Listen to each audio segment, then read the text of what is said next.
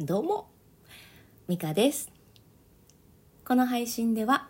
ポンコツママの失敗と挑戦をリアルタイムでお届けしております。さあいかがお過ごしでしょうか？おかわりありませんか？えー、以前もね私何かどのどのタイトルだったかはもう忘れちゃったんですがすぐには変わらないよなみたいな話をしたことがありまして、えー、今日もね、えー、そんな感じの内容なんですが心持ちどういう心持ちでいるかっていうのの、まあ、新しい発見があったのでそのお話をしていこうと思います。えー、まあ、最初にねちらっと言ったんですけれど何かこう何かを変えようと思って頑張って行動を変えてもやっぱすぐに結果って追いついてこないというか、うん、そそういうことありませんか？例えばダイエットするぞって言って、えー、めっちゃめっちゃ頑張って走ったその日の夜に5キロ痩せるわけじゃないじゃないですか。ああいう感じであのすぐに変化は起きないんだけれどやっぱりこうね行動を変えたその日からなんか変化が欲しい。目に見える変化が欲しいと思ってしまうタイプなんですね私は。すぐに結果を欲しがるっていうかね。うん。で、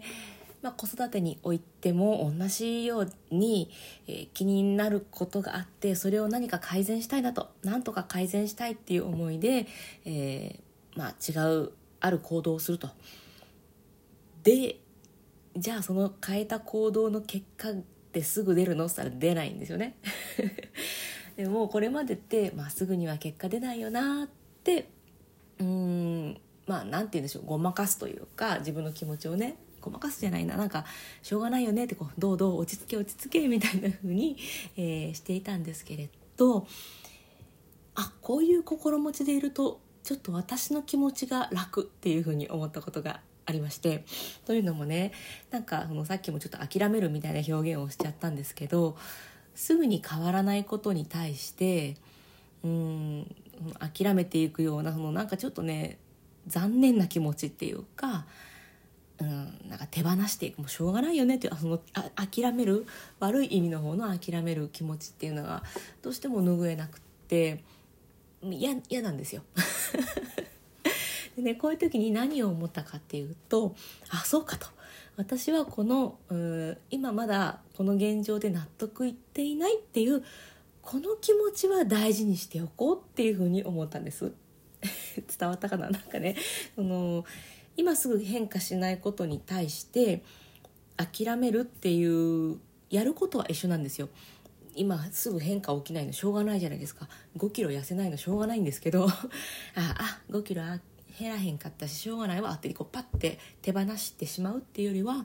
あ私はまだこの5キロは減らないってことを嫌に思っているっていうこのちょっとメラメラした気持ちちゃんとまだ持ってんなっ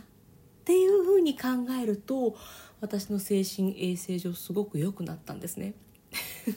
やってること、うん、変わらない現状としては変わらないです5キロ減ってないは変わらない、えー、子供に対する対応で何か変化があったわけじゃない。変わらないです。一緒なんですけどまあすぐには変わらないしね。っていうふうに、まあ、投げやりというか、えー、良くない意味での諦めをするんじゃなくって、まあ、できてないのはしょうがないけれどそれでも私はこのことに関して OK とはまだ思ってないよ。まだ私メラメラしてるよっていう気持ちをどこかで持てていると次のうん行動につながるっていうかなんかね私のダメな性格なんですけど一回諦めちゃうともういいやってって思って次が次頑張らないんですよね。でもそうじゃなくって、まあ、今何ともなれへんかったのはまあしょうがない。しょうがないけどしょうがないことをちょっと嫌だって思ってる自分がいるんだっていうことを認めていくことでこの前も変われへんかったし、まあ、次も変われへんかもしらんけどでも私メラメラしてんねんっていう気持ちをちゃんと認めてあげると頑張れるんですよ。伝わったかななんか最近ちょっとねうんそういうふうに思うことがあってちょっと熱く熱く語る時は伝わってないことが多いんだよな、うん、ちょっと熱くなっちゃったんですけど、うん、簡単にまとめると、うん、変化がないことに対して諦めの気持ちを持つまあ、それは悪いことじゃないと思うんですね。やっぱりすぐに変化が起きるわけじゃないので長い目で見てあまあ今日はそんなに進まへんかったかもしれんっていうそういう気持ちはうんまあね気持ちの折り合いをつける上で大事かもしれないんですけれど私の悪い性格でそのまま放り投げちゃうことが うん、あってそれが嫌だったんですね。で、えー、そんな私みたいな、えー、人は、現状に変化が起きないことはしょうがないんだけれど諦めるっていうよりはそれに対していやほんまは嫌やけどねって思ってる自分の気持ちを認めてあげるそうすると結構ねまあ、どうしようもないってことも受け入れられるしかといって放り投げないでまた次頑張ろうっていう気持ちが芽生えてくるので、うん、私に似た性格の方がいたら参考になるかななんて思ってお話ししてみました。